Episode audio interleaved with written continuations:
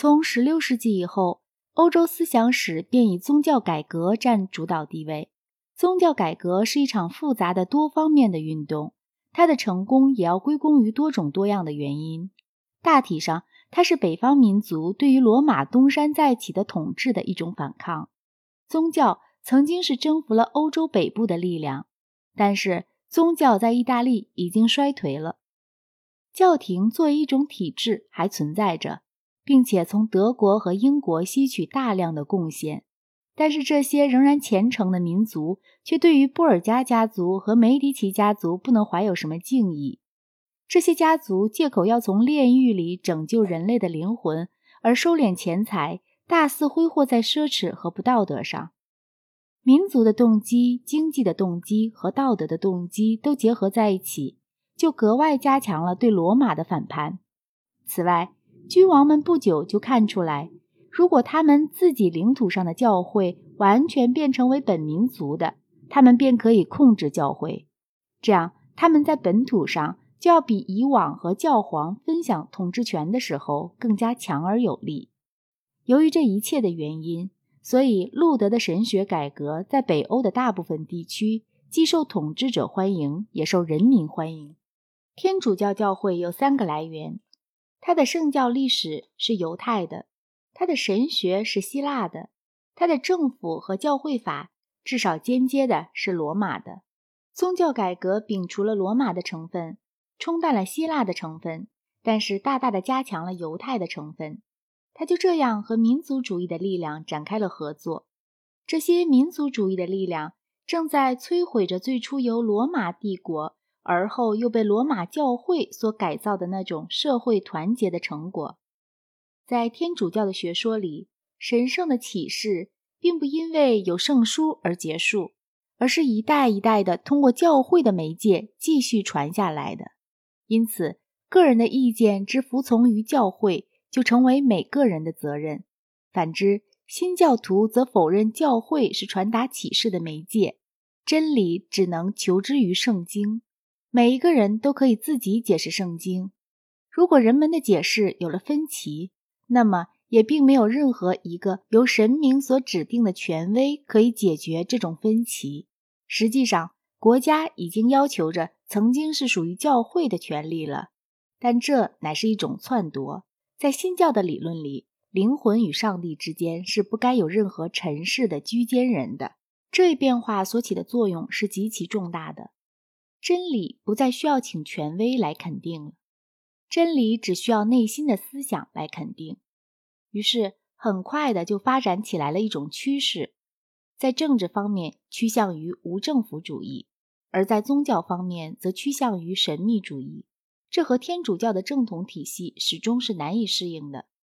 这时出现的并不只是一种新教，而是许多的教派，不是一种与经院派相对立的哲学。而是有多少位哲学家，就有多少种哲学，不是像在十三世纪那样有一个皇帝与教皇相对立，而是有许许多多的异端的国王。结果，无论在思想上还是在文学上，都有着一种不断加深的主观主义。起初，这是作为一种从精神奴役下要求全盘解放的活动，但它却朝着一种不利于社会健康的。个人孤立倾向而稳步前进了。近代哲学始于笛卡尔，他基本上所肯定为可靠的就是他自己和他的思想的存在，外在的世界是由此而推出来的。这只是那个通过贝克莱、康德直到费希特的总的发展过程的第一个阶段。到了费希特，虽认为万物都只是自我的流溢，这是不健康的。从此之后。哲学一直在企图从这种极端逃到日常生活的常识世界里去。政治上的无政府主义和哲学上的主观主义携手并进。早在路德在世的时候，就有些不受欢迎又不被承认的弟子们已经发展了在洗礼的学说。这种学说有一个时期曾经统治了敏斯特城。在洗礼派摒弃一切的法律，因为他们认为。好人是无时无刻不被圣灵所引导的，而圣灵又是不可能受任何公式的束缚的。从这个前提出发，他们就达到了共产主义与两性杂交的结论。因此，他们在经过一段英勇抵抗之后，终于被人消灭了。但是，他们的学说却采取了更柔和的形式，而流传到荷兰、英国和美国。这就是历史上贵格会的起源。在19世纪，又产生了另一种形式更激烈的、已经和宗教不再有联系的无政府主义。在俄国、在西班牙以及较小程度上也在意大利，它都有过相当的成功，并且直到今天，它在美国移民当局的眼里还是个可怕的怪物。这种近代的形式虽然是反宗教的，但是仍然具有很多的早期新教的精神。它的不同点主要在于把路德针对着教皇的那种仇恨转过来针对着世俗的政府。主观主义一旦脱缰之后，就只能一泻到底，而不能再被束缚于任何的界限之内。新教徒在道德上强调个人的良心，本质上仍是无政府主义的。但习惯与风俗却是如此有力，以至于除了像米斯特那样短暂的爆发而外，个人主义的信徒们在伦理方面仍然是按照传统所认为的道德方式来行动。但这是一种不稳定的平衡。十八世纪的感性崇拜开始破坏了这种平衡。一种行为之受到赞美，并不是因为它有好结果，或者因为它与一种道德教条相符合。而是因为他有那种把它激发起来的情操，从这种态度就发展了像卡莱尔和尼采所表现的那种英雄崇拜，以及拜伦式的对于任何激情的崇拜。浪漫主义运动在艺术上、在文学上以及在政治上，都是和这种对人采取主观主义的判断方式相联系着的，以及不把人作为集体的一个成员。而是作为一种美感上的愉悦的关照对象。猛虎比绵羊更美丽，但是我们宁愿把它关在笼子里。典型的浪漫派却要把笼子打开，欣赏猛虎消灭绵羊时那幕壮丽的纵身一跃。他鼓励着人们想象他们自己是猛虎。可是如果他成功的话，结果并不会是完全愉悦的。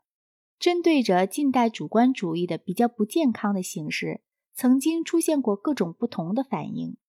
首先是一种折中妥协的哲学，即自由主义的学说，他企图给政府和个人指定各自的领域。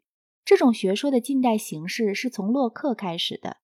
洛克对于热情主义及在洗礼派的个人主义，和对于绝对的权威以及对传统的盲目服从是同样反对的。另一种更彻底的反抗，则导致了国家崇拜的理论。这种理论把天主教所给予教会，甚至有时候是给予上帝的那种地位，给了国家。霍布斯、卢梭和黑格尔代表了这种理论的各个不同方面，而他们的学说在实践上就体现为克伦威尔、拿破仑和近代的德国。共产主义在理论上是和这些哲学距离得非常遥远的，但是在实践上。也趋向于一种与国家崇拜的结果极其相似的社会形态。自从公元前六百年直到今天这一全部漫长的发展史上，哲学家们可以分成为希望加强社会约束的人与希望放松社会约束的人。与这种区别相联系着的还有其他的区别。纪律主义分子宣扬着某种或新或旧的教条体系，并且因此。或多或少的程度上，就不得不仇视科学，因为他们的教条，因为他们的教条并不能从经验上加以证明。他们几乎总是教训人说，幸福并不就是善，而唯有崇高或者英雄主义才是值得愿望的。他们对于人性中的非理性的部分有着一种同情，因为他们感到理性是不利于社会团结的。另外一方面，则自由主义分子除了极端的无政府主义者外，都倾向于科学、功利与理性，而反对激情，并且是一切较深刻形式的宗教的敌人。这种冲突早在我们所认为的哲学兴起之前就在希腊存在着，并且在早期的希腊思想中已经十分显著。它变成为各种形式，一直持续到今天。并且无疑的将会持续到未来的时代。很显然，在这一争论中，就像所有经历了漫长时期而存留下来的争论一样，每一方都是部分正确的，而又部分错误的。社会团结是必要的，但人类迄今还不曾有过单凭说理的论辩就能加强团结的事。每一个社会都受着两种相对立的危险的威胁：一方面是由于过分讲纪律与尊敬传统而产生的僵化；另一方面是由于个人主义与个人独立性的增长而使得合作成为不可能，因而造成解体或者是对外来征服者的屈服。一般说来，重要的文明都是从一种严格和迷信的体系出发，逐渐的松弛下来。在一定的阶段，就达到了一个天才辉煌的时期。这时，旧传统中的好东西继续保存着，而在其解体之中所包含着的那些坏东西，则还没有来得及发展。但是，随着坏东西的发展，它就走向了无政府主义，从而不可避免地走向一种新的暴政，同时产生出来一种受到新的教条体系所保证的新的综合。自由主义的学说就是想要避免这种无休止的反复的一种企图。自由主义的本质就是企图不根据非理性的教条而获得一种社会秩序，并且除了为了保存社会所必须的束缚而外，不再以更多的束缚来保证社会的安定。这种企图是否可以成功，只有未来才能够断定。